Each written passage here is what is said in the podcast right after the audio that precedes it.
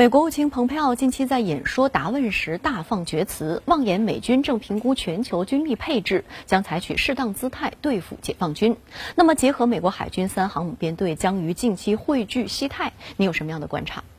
蓬佩奥先生已经自甘堕落地披上了反华分子的人设，从他口中讲出任何刺耳的话，都不再令我们意外。确切地说啊，美国也的确在调整战略部署，将更多的资源用在与中国。和俄罗斯两国的大国军事博弈上，那么至于美国海军的三航母编队即将齐聚西太，我想说他们原本就要来。若不是一场新冠疫情让罗斯福号在关岛抛窝数月，三航母秀肌肉这一幕很可能已经在今年的五月二十号左右上演了，所以也不必大惊小怪。美国人秀肌肉的三板斧我们已经见得多了，无非就是以 F 二十二隐隐形战机为核心的这个快速猛禽部署。以战略轰炸机为核心的轰炸机持续部署，和以航母打击大队为核心的例行海上部署，